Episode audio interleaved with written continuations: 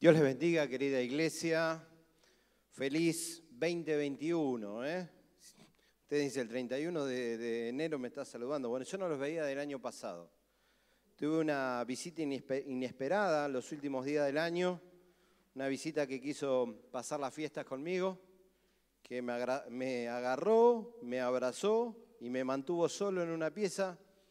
No estaba bienvenido el señor COVID, pero bueno, gracias a Dios sostuvo mi vida, eh, sostuvo a mi familia y hoy queremos darle la bienvenida a todos aquellos que están del otro lado también, algunos por estar aislados, por esta enfermedad o por algún otro problema que no puedan estar. Así que le damos la bienvenida a todos eh, para, para esta reunión. Y tuve mucha propaganda, Rubén me puso un poco de presión, porque jamás me salen las predicas iguales, o sea, olvídate. Le decía a los chicos, porque vi algunos que repitieron, algunos músicos y otros más, digo, quédense tranquilos que nunca me salen las prédicas iguales, o sea que van a ser otra prédica completamente diferente, porque también creo que el Espíritu Santo toma cada palabra para las personas que están y que son necesarias. Así que uno se preocupa bastante por no olvidarse de ningún detalle o algo así, pero creo que en esa preocupación hoy se la dejo al Señor para que el Espíritu Santo eh, tome lo que sea necesario para ustedes y para que puedan eh, saber que Dios es el que habla. Venía para acá y veía una tormenta bastante importante y me hacía acordar de la primera vez que el Señor me dijo que esta era mi iglesia. Vinimos con una tormenta igual, con Ana veníamos Nada más que hoy vinimos manejando nuestro auto, en aquellos entonces veníamos, eh, nos traía un remis y veíamos el cielo negro. Y cuando llegamos acá, oh, la carpa, la iglesia no estaba. Miramos para este lado y le decíamos al remisero, esa es ahí, es ahí, y, y no encontrábamos el lugar porque veíamos solamente el piso, había quedado un púlpito tirado en el suelo, pero no había más nada. Cuando miramos para el lado, para la casa de esta, de este lado, la carpa estaba toda así, envolviendo la casa. Los ventiladores que habíamos hecho, ¿se acuerdan? Los que de aquellos entonces habíamos hecho mucho pan de oro, hacíamos, eh, ¿qué más? Eh, fideos y no sé qué otras cosas para poder juntar para comprar los ventiladores de techo, que era todo un logro. Los ventiladores de techo estaban retorcidos. Porque imagínense que si la estructura de la carpa fue para el otro lado lo que eran los ventiladores, las luces, todo. Y me acuerdo que en ese momento eh, nos quedamos trabajando, creo que habíamos venido con Vanina y con Marcelo también, que se volvieron, mandamos a, a las mujeres que se volvieran y nos quedamos así, nos arremangamos ahí porque veníamos a un culto y nos pusimos a tratar de sacarle la carpa al vecino, todos en silencio, un gran dolor, una gran angustia porque todo lo que se había conseguido parecía que en un momento no estaba más. Parecía que la iglesia se hubiera derrumbado. Y esto fue veintipico de diciembre. Al primero de enero la iglesia ya estaba otra vez en pie y en perseverancia. ¿eh? Así que hemos visto y hemos pasado momentos difíciles He estado haciendo un reconto de todas las prédicas que venimos en este año. ¿Se dieron cuenta ustedes qué palabras hemos recibido? Eh, decía Alberto que tomaba como un examen, pero yo venía no por el examen, no por el miedo al examen, sino que venía viendo lo que Dios apunta para este año. Y nos apunta para un año duro, un año difícil, un año que no va a ser nada fácil, aún tal vez peor que el 2020. Y ustedes dirán, peor que el 2020? Sí, un año que apunta peor que el 2020 para los que somos cristianos, para los que vamos a defender nuestra manera de ver las cosas, lo que vamos a defender la palabra de Dios. Así que son tiempos donde el Señor nos dice que aunque pasemos por el desierto hay que perseverar, que aunque pasemos por dificultades hay que perseverar, que aunque estemos... Eh, pasándola mal, tenemos que seguir perseverando y estando seguros. Hoy las iglesias están abiertas.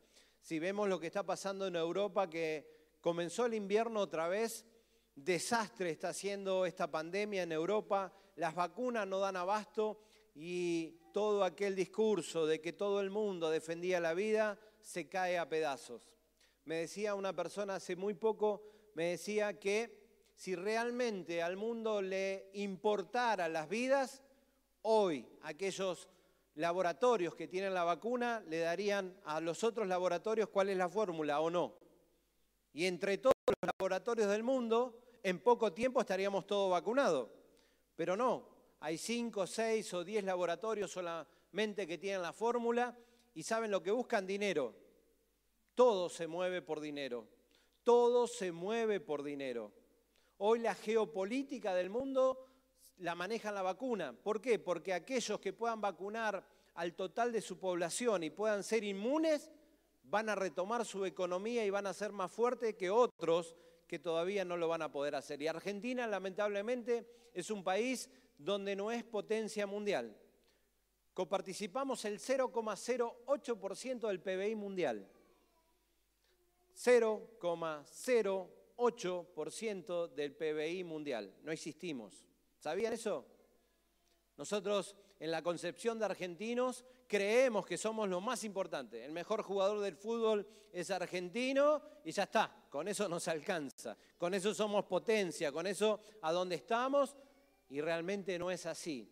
Creemos que tirar un grano acá y sale, cuando también es otra mentira. Somos un país que es bastante pobre, que solamente tiene una franja donde crece la riqueza del mundo y justamente nosotros vivimos en esta franja.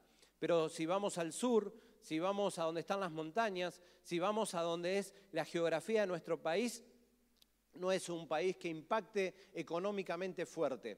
Entonces hay cosas que tenemos que ver y estar preparados. Veíamos que la iglesia está recibiendo palabras duras. Palabras duras no porque sean duras porque el Señor nos va a dejar solo. Al contrario, son palabras diciéndote, no te voy a dejar solo, voy a estar con vos. Aunque pases por el fuego, no te vas a quemar. Aunque pases por las aguas, no te vas a ahogar. Yo voy a estar con vos. Pero si vienen esas palabras es porque realmente vamos a pasar momentos difíciles. Ustedes piensen que Dios nos quiere fuerte. Ustedes piensen que Dios nos quiere realmente cristianos comprometidos, cristianos robustos.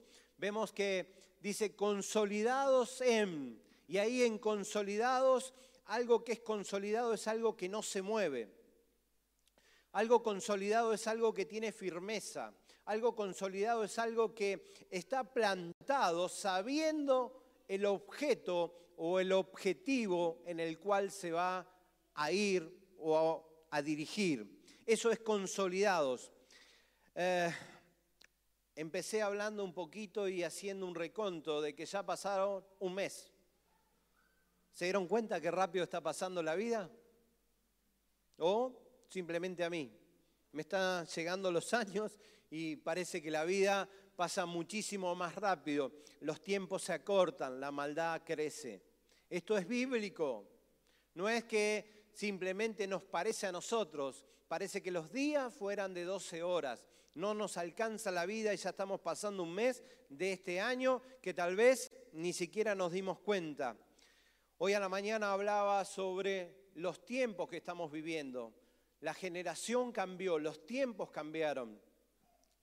Hay un sociólogo que se llama Sauman o Seuman, algo así, que escribió La generación líquida. Ustedes ven adentro de acá que hay agua en forma de hielo, perdón, en forma de agua líquida. Si tuviera en forma de hielo para que esté acá adentro, ¿cómo tendría que ser? Redonda, exactamente en el mismo, en el mismo recipiente. Si ponemos a congelar esto, ¿qué pasa si yo pongo a congelar una eh, cubetera cuadrada y quisiera que, con esta misma agua y quisiera que entre acá, ¿podría? No, porque tiene una forma eh, sólida. Entonces, este sociólogo escribió llamando a esta generación una generación líquida, que se acomoda al recipiente, que se acomoda a lo que viene y que las verdades ya no son rígidas, que no hay nada rígido cuando nosotros como iglesia hoy nos vamos a levantar y decir no. La palabra no se acomoda a ningún recipiente. La palabra de Dios no se acomoda a ningún tiempo.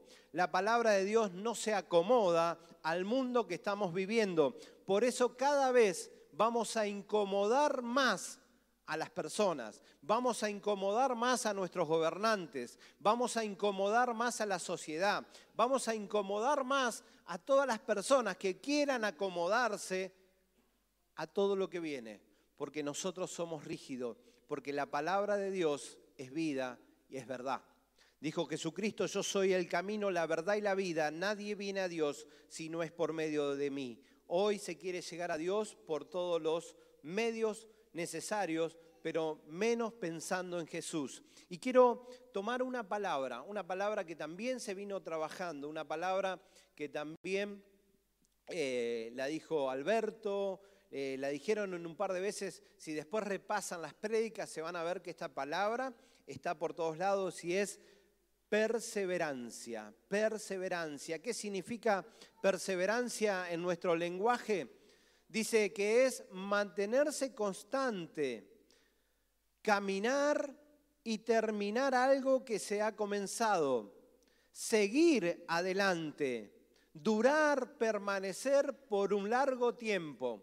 Eso es lo que quiere decir perseverancia. Perseverancia. ¿Cuántos de nosotros les ha costado la perseverancia? Yo soy uno. A mí cuando las cosas no me salen bien, primeramente desisto y hago otra cosa. Quiero enseguida sacarme el lazo de que no me van las cosas, entonces yo me estoy equivocando y no tengo perseverancia. O no tenía perseverancia, porque Dios me fue eh, mutando esto y, hoy estoy terminando mis estudios del profesorado de, geografía por perseverancia, no por capacidad, sino por perseverar. Eh, hay un montón de cosas que he logrado, gracias a Dios, también por perseverar. Hoy hablábamos que muchas veces eh, he sido, en vez de alguien de hablar de perseverancia, he sido al contrario. Es alguien que eh, le decía, no, no sigas. Eh, en, aquellos entonces, cuando la iglesia empezaba a crecer, Heraldo y mi esposa estaban encargados de los días viernes de tener la reunión que nosotros tenemos los martes. ¿Vieron esa reunión de, que se hace de estudiar la palabra? Y esa reunión no venían muchas personas, venían como a veces una, más Heraldo y mi esposa. Por ahí venían dos, ya festejábamos con dos, y Heraldo y mi esposa. Y por ahí veníamos y estábamos solitos y nos sentábamos acá en un lugarcito ahí y yo eh, les decía, ¿para qué vienen? No vengamos más. No, no va esta. Y ellos perseveraron y ellos siguieron. Y así Dios empezó a añadir gente. Hoy contaba que Rubén Inés seguro que en algún momento les puede contar las veces que han perseverado en un montón de cosas. Porque perseverar cuando uno tiene éxito es fácil o no.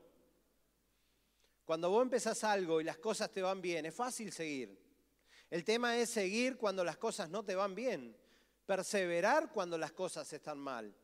El tema es cuando la barca de tu vida empieza a hundirse y es seguir remando. Porque el Señor te prometió algo. Porque Dios te prometió algo.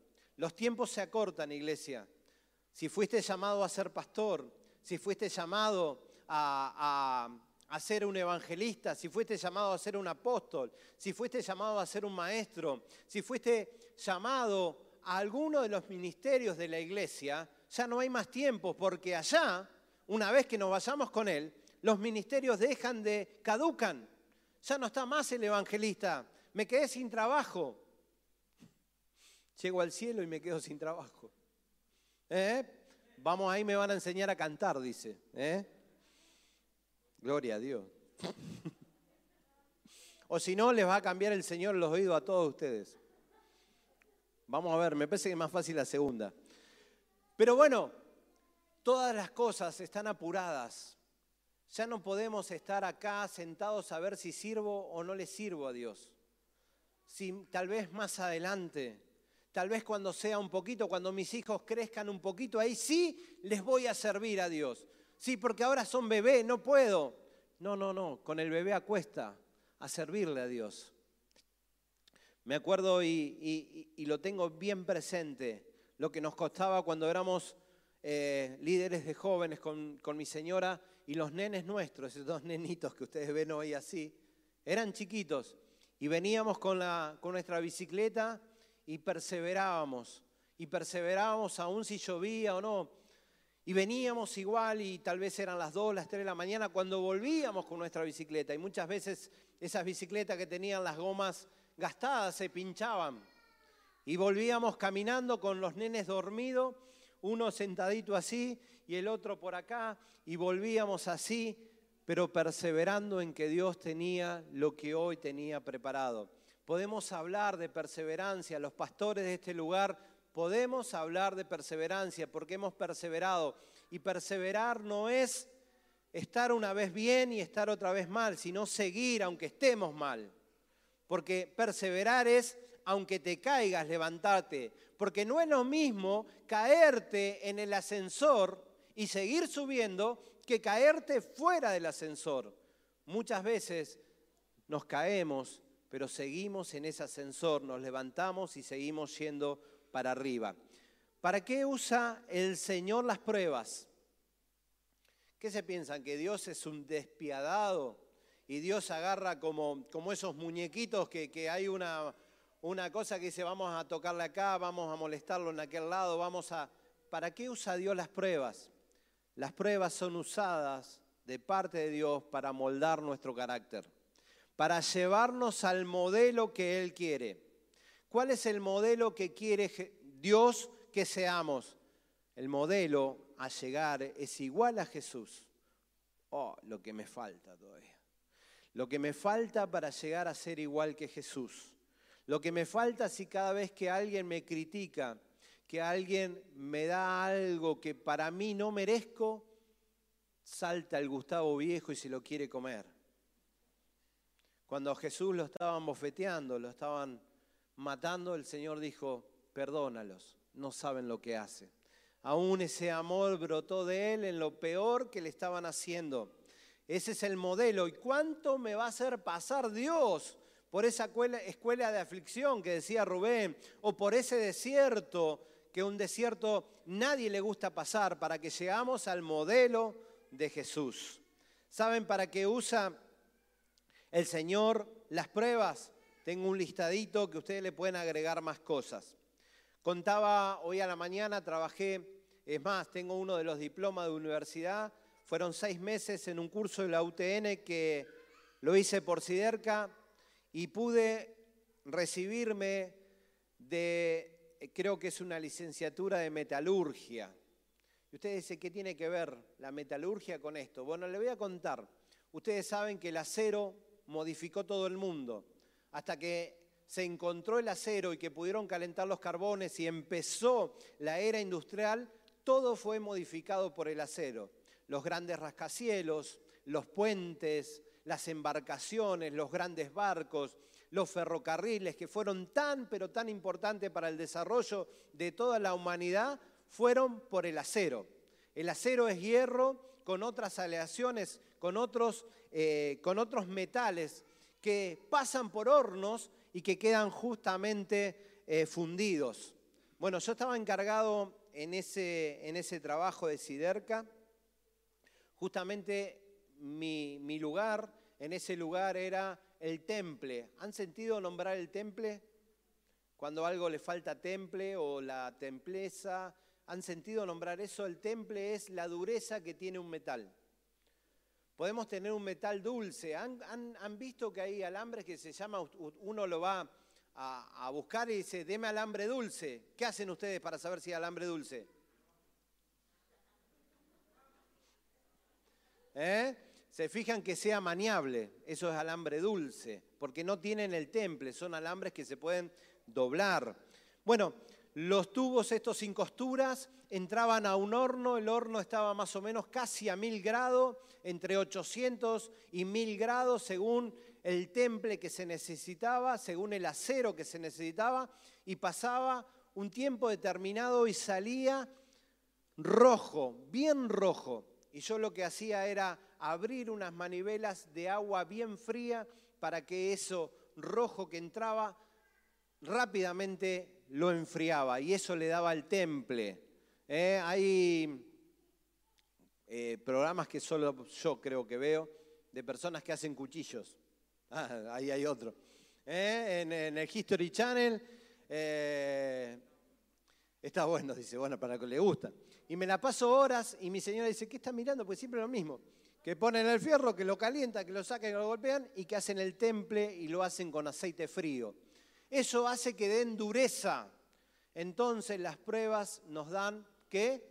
Dureza, firmeza. Pero también, si yo dejaba el tubo así, le podía pegar con un mazazo y el tubo se partía como si fuera eh, un vidrio porque había agarrado dureza, pero no flexibilidad. Entonces había otro horno, que ese horno está entre 500 y 600 grados, se llama un horno de revenido, que hace que ese material duro empiece a ser más flexible, porque después tenía que pasar por otra máquina para que lo enderece al tubo. Porque todas estas moléculas empiezan a formarse y las moléculas de acero empiezan a tomar, se agrandan, se achican, pero quedan formados como quiere aquel que maneja el acero. Bueno, así Señor hace con las pruebas. Así hace cuando estamos en el horno. Estás en el horno, mi hermano. ¿Cuántas veces dijimos, estamos en el horno? Día 5, ¿cuánta plata queda? ¿Pero vos cobraste el 10? No, no, cobro el otro 5. Estamos al horno, estamos al horno en tantas cosas. Si fuera la plata, cuántas cosas son dolorosas, cuántas cosas hemos pasado problemas duros. Estamos al horno, pero ese es el horno de Dios. Hoy en la mañana muy me acordaba de una anécdota, dice que cada iglesia Satanás llora afuera. Dice que llora, ¿vieron como Kiko? ¿Eh? Está así llorando y dice que sale alguien y le pregunta, ¿qué te pasa? Dice que estos cristianos me echan la culpa de todo. Porque a veces las cosas malas que nos pasan son pruebas dadas por Dios o permitidas por Dios. ¿eh? ¿Para qué? Para formar nuestra vida al modelo de Jesucristo. Fíjense que yo anoté acá, eh, también fue muy gracioso que hoy dije que eh, Daniel no tenía ni olor a humo. Y alguien, y me encantó eso, porque eso quiere decir que hay Biblia acá. Alguien vino y me dijo, Daniel no tenía dolor a humo porque nunca pasó por el fuego. ¿Eh? Pues fueron los amigos de Daniel los que pasaron por el fuego. Daniel no estaba. Pero bueno, eso significa, y me encanta que una iglesia sea preparada también en la palabra. Fíjense en que Dios busca, ¿qué, ¿qué es lo que Dios busca en la prueba? Primero, forjar nuestro carácter. Forjar nuestro carácter. ¿Qué pasa? Y ustedes, ¿cuántos pasaron? A ver si se anima alguno, de enojarse porque un hermano no lo saludó. ¿Se anima alguno a levantar la mano? Bien, hay varios. un cristiano forjado en el horno de Dios. Si el pastor no me quiere saludar, que no me salude, porque yo vengo por Dios. Si los hermanos no me quieren saludar, que no me saluden, porque no estoy mirando eso, pero eso va a ser forjado por Dios. Al principio a todos nos pasa. Jugaba Boca River. Gustavito no venía a la iglesia. Estaba rejustificado. Más vale, yo le decía al Señor, si voy todos los años, todo el año, todo el año voy a la iglesia, Hoy juega Boca River. ¿Cuántos, cuántos partidos Boca River hay? ¿Dos, tres?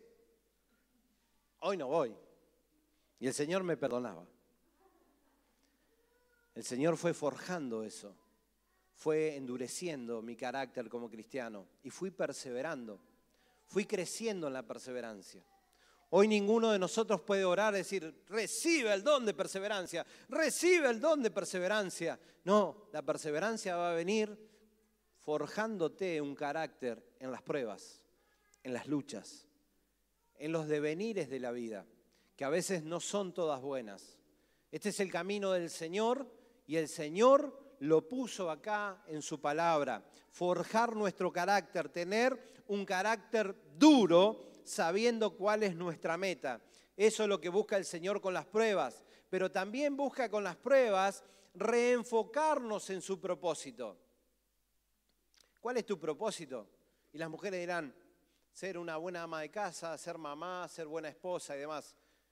Ese será el propósito que tengas para tu familia, pero Dios no te llamó solamente para eso. Dios te llamó y tenés que ser un revolucionario, una revolucionaria. Dios te llamó a ganar multitudes. Dios te llamó a que te muevas de tu comodidad y que puedas salir afuera a hablar de Cristo, a que uses tus capacidades, lo que Dios te dio. Basta de calentar bancos. Y ahora le hablo a los varones, exactamente lo mismo. Exactamente lo mismo. Varones, podemos ser buenos padres, podemos ser buenos abuelos, podemos ser buenos esposos, pero el Señor no nos llamó con ese propósito solamente. Nos llamó con un propósito de transformar las otras vidas.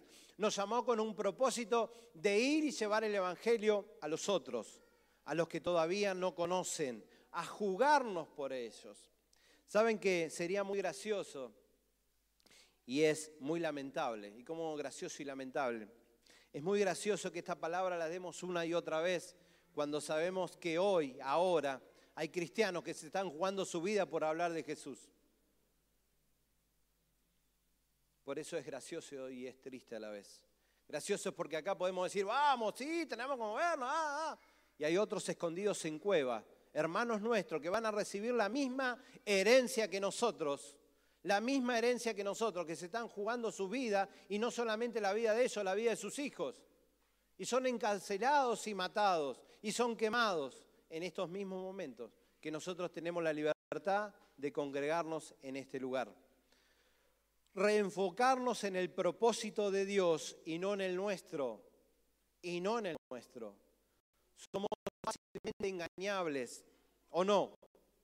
Yo por lo menos soy fácilmente engañable. Cuando me doy cuenta, estoy enfocado en las mejoras para mi familia, en las mejoras para mí, en las mejoras para esta vida, y como que yo voy a vivir eternamente en este lugar. Entonces quiero más y más y más. Cuando el Señor me dice, eh, eh, eh, ese no es tu final, solamente es el progreso, el proceso para llegar al final en el cual yo te llamé, que sos evangelista a las naciones.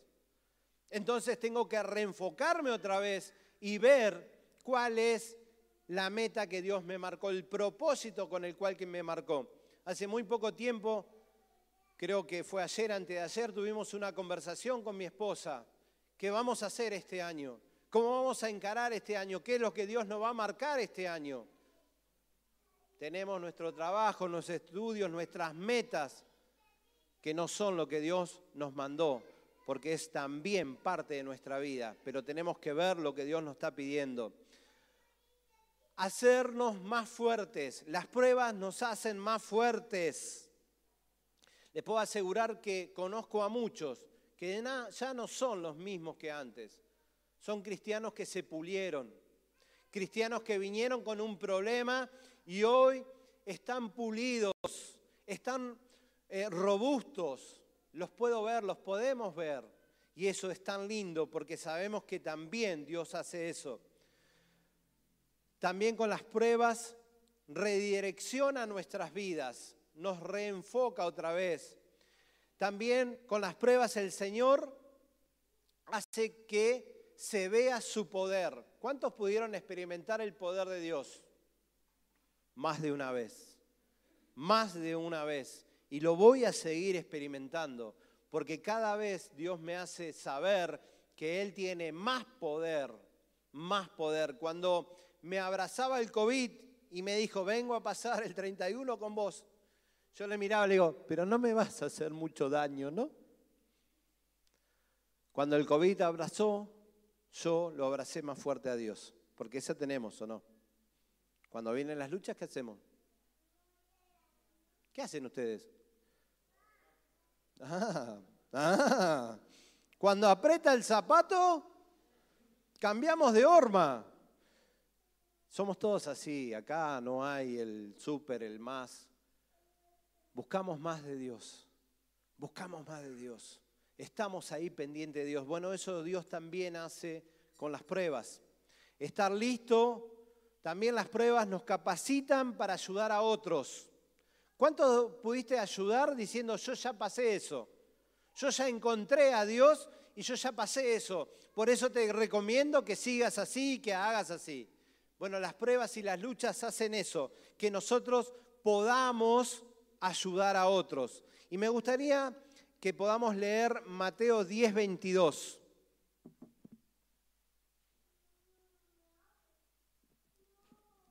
Lo tienen ahí, Mateo 10, 22, no sé si lo pueden proyectar.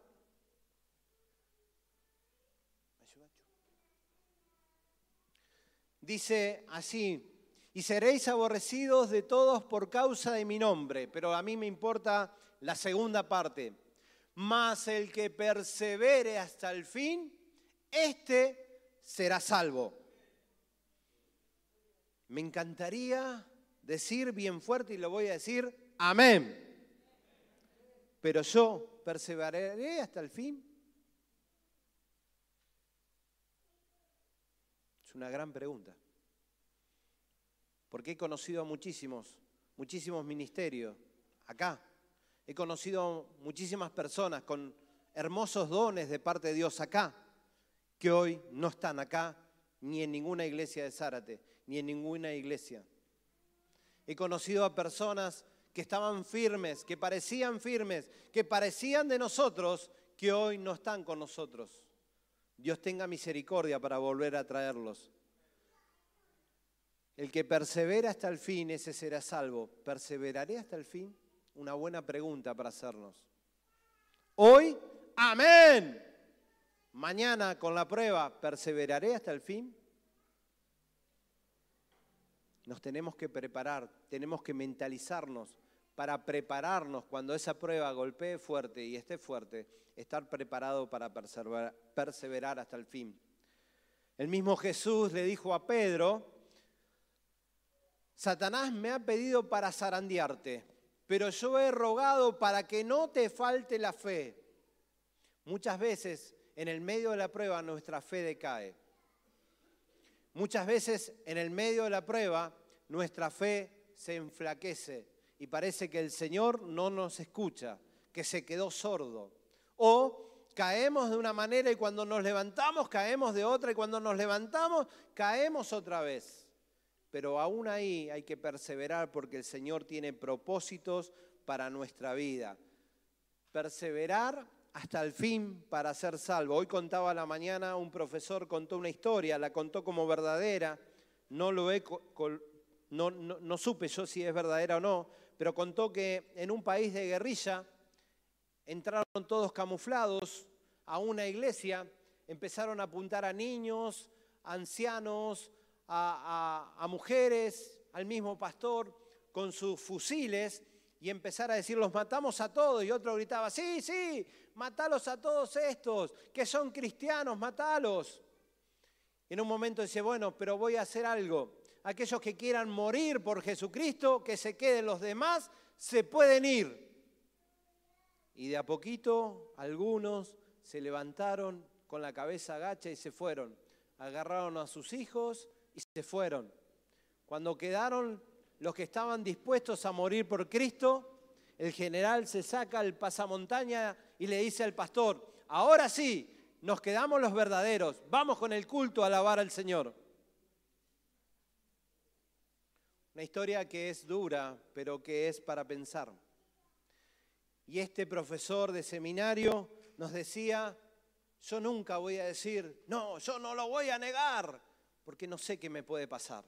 Porque él le tenía temor, no por lo que le podía pasar. Y él siempre decía, yo no tengo temor. Y es verdad, yo no tengo temor lo que me pueda pasar a mí. Pero sí hay un gran temor por mi familia, por los que más amo. Pero aún en eso tenemos que perseverar, saber cuál es nuestro final, porque si perseveramos, porque si no fuera verdad y hubiesen sido todos muertos, aquellos que no negaron a Jesucristo tenían ganancia, hoy estaban en el cielo todos juntos. Tenemos que perseverar. Lucas 8:15.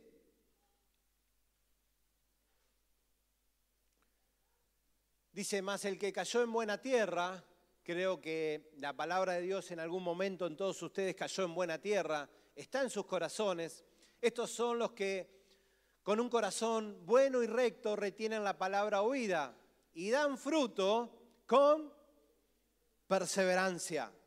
Fuimos rescatados para dar frutos. La higuera que no dio frutos, el Señor la maldijo. La higuera que no dio frutos, el Señor la mandó a cortar y echar al fuego. Fuimos todos nosotros, todos, todos. Acá no hay nadie que pueda decir yo no. Fuimos rescatados para dar frutos y lo tenemos que hacer en perseverancia, en perseverancia. Yo acá también anoté, porque si hay alguien que me parece un ejemplo en perseverancia es el, apóstol Pablo. ¿Les parece una persona perseverante? El apóstol Pablo, un apóstol que tenía bien claro la perseverancia y él seguía insistiendo. Mirá si tenía, si era perseverante, que el apóstol Pablo un día le pegaron una paliza tal que lo mataron. Lo sacaron de la ciudad para deshacerse del cuerpo. Vinieron otros discípulos, otros que estaban con ellos, oraron y el Señor los resucitó. Lo resucitó a, a Pablo. ¿Y qué hizo Pablo? Se habrá ido a su casa todo dolorido. ¿Qué dicen ustedes? Entró de nuevo. Dijo, ah, estoy vivo. Vamos otra vez a predicar a Jesucristo. Perseverancia una persona que era perseverante, una persona que pasó por naufragios, una persona que pasó por cárceles, una persona que pasó por torturas, una persona que pasó por necesidades, una persona que pasó eh, por ser rechazados por sus propios compañeros de milicia, una persona que fue perseverante y al final de su vida pudo decir, he corrido la buena batalla, o he corrido la buena carrera, he peleado la buena batalla. Aún estando ahí con vida, pudo ver todo lo que había hecho. Fue una persona que no miró y no vivió de los triunfos del pasado, sino que dijo, lo tengo por basura, lo tengo por estiércol, porque yo miro a la meta, hacia adelante. Entonces, él tenía tres cosas que tenemos que tener nosotros para ser perseverantes. Tres cosas. Primero, tenía un objetivo claro, tenía una meta clara a dónde iba. ¿Tenés un objetivo claro? ¿Tenés una meta clara? Porque si tu meta y tu objetivo no es claro, nunca vas a llegar a ningún lado, porque no sabes a dónde estás corriendo. Vamos a ver ahí en Hebreos 12.2. Hebreos 12.2 dice, puesto los ojos en Jesús, el autor y el consumador de la fe, el cual por el gozo puesto delante de él sufrió la cruz, menospreciando lo propio y se sentó a la diestra del, del trono de Dios. Puesto los ojos en Jesús. Así corría Pablo, porque sabía dónde iba a llegar. ¿Vos sabés dónde vas a llegar? Yo sí sé dónde voy a llegar. Yo quiero llegar con mi esposa, con mis hijos, con mis nietos. Quiero llegar con todos aquellos que estén dispuestos a morir por Cristo. Quiero llegar a vivir una vida eterna con Cristo. Quiero llegar a ese cielo, quiero llegar a esa eternidad, quiero llegar a volver a ver a las personas la cual amé y que hoy no están conmigo. Quiero llegar a ese lugar y quiero llegar y por eso corro puesto los ojos en Jesús, porque cualquier otra cosa me hace irme de ese propósito y errarle el blanco. Quiero llegar, el apóstol Pablo quería llegar a ese lugar. Dos, eso es lo primero, tenían clara la meta. Dos, se sentían deudas de Jesucristo. Y eso es lo que yo hoy decía. Yo desde que el Señor me salvó, me siento deudor de Jesús me siento que le debo toda mi vida. Le, siento, me siento, a ver, perdón que estoy usando mal eh, cómo, cómo me expreso, pero yo me siento que le debo al Señor, que no importa cuánto haga, siempre voy a quedar debiendo. No sé si sentí lo mismo, porque para ser perseverante tenés que sentir eso. tener una meta clara y sentirte deudor de que jamás vas a poder pagar el precio que Él pagó en la cruz por vos. Entonces, el sentirte deudor vas a hacer que te desgastes, que toda tu vida sea al servicio de Dios. Y no hay tiempo ahí para juegos, no hay tiempo ahí para sí o no, sí o no, sino sí. No hay tiempo para tibios, sí para calientes. Y tercero, tenía una meta clara de dónde iba a llegar el apóstol Pablo, sabía que era deudor de Jesucristo, pero también tenía en claro lo que era la vida sin Jesús. Y esa la tengo re clara. Mi matrimonio sin Jesús era un infierno. Mi familia sin Jesús era un desastre.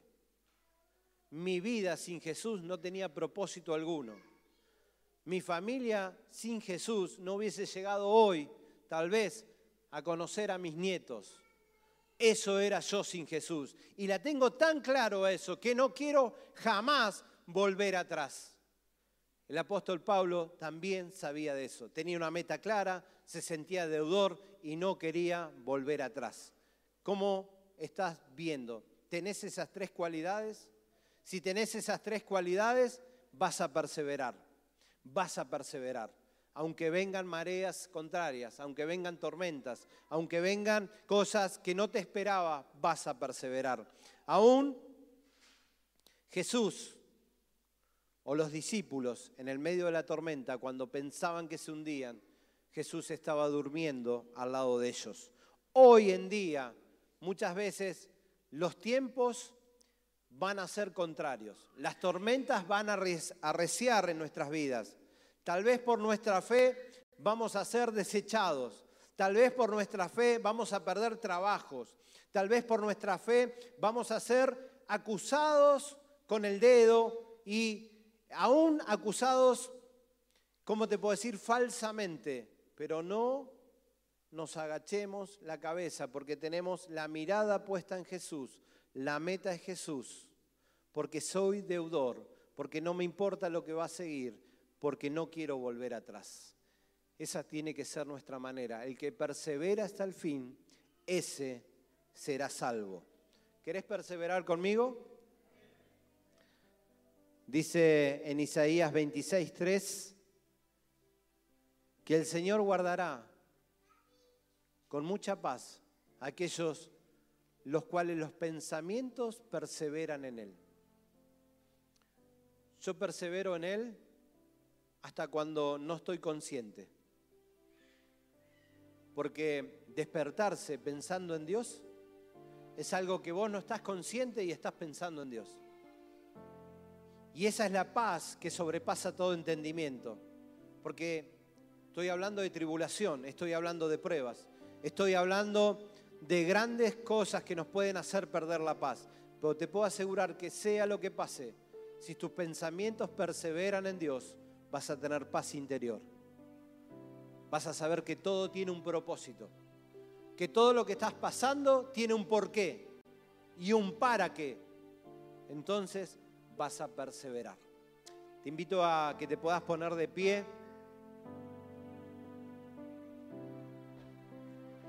Falta muy poco para que el Señor venga a buscarnos.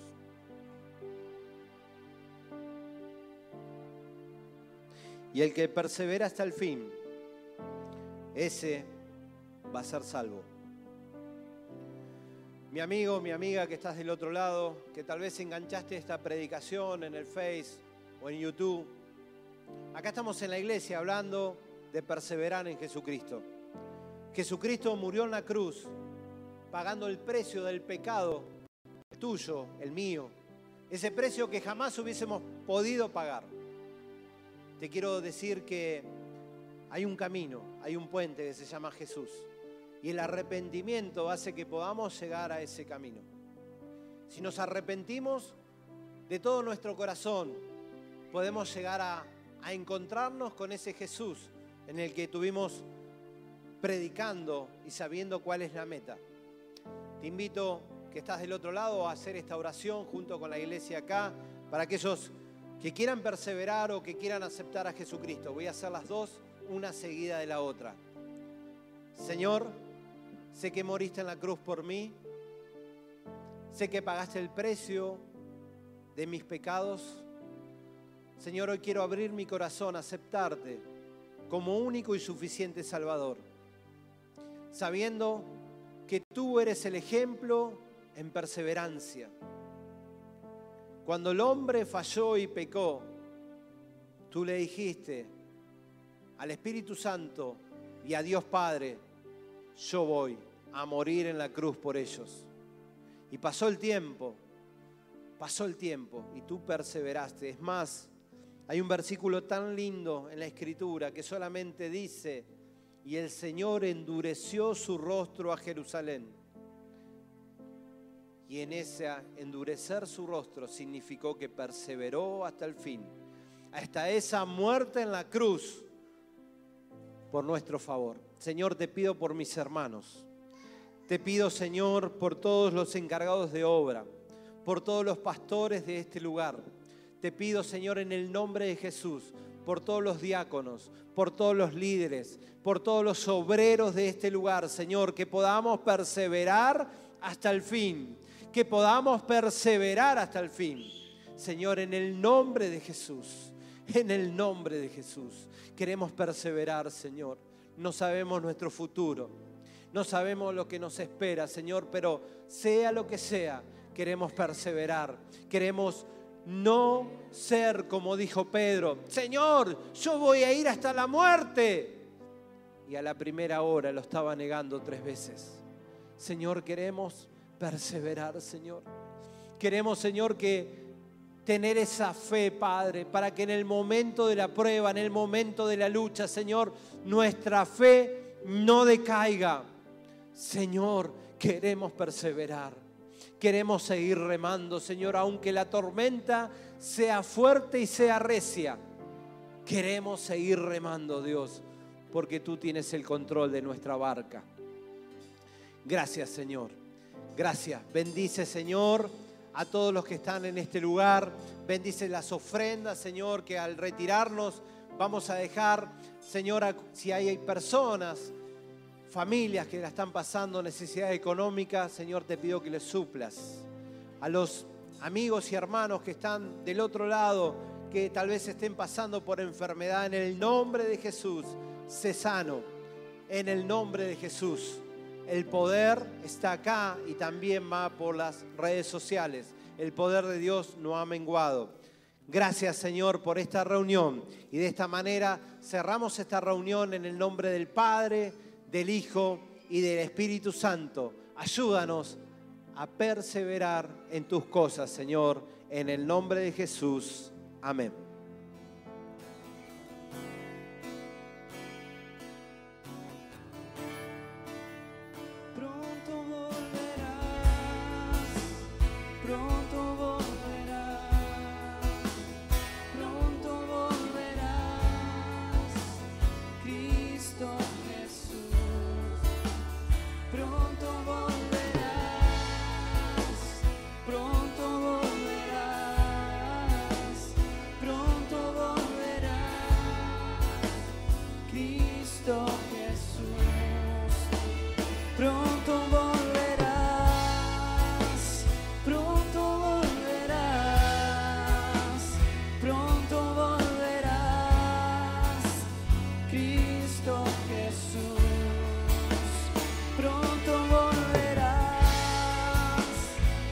Pronto volverás,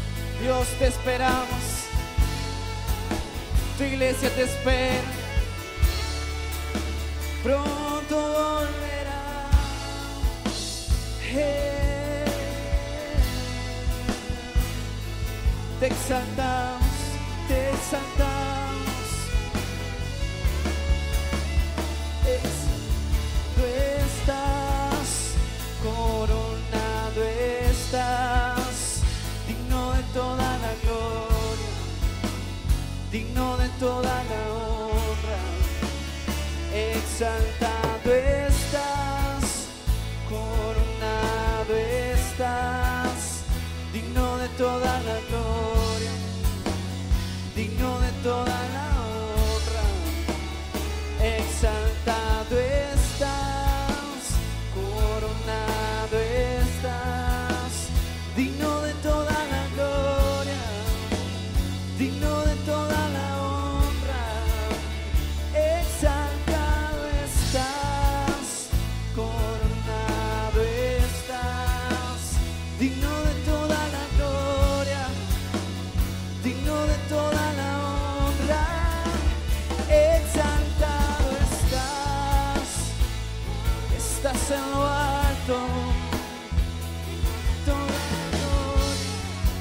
tú eres digno, exaltado estás, coronado estás, digno de toda la gloria, digno de toda la iglesia dice.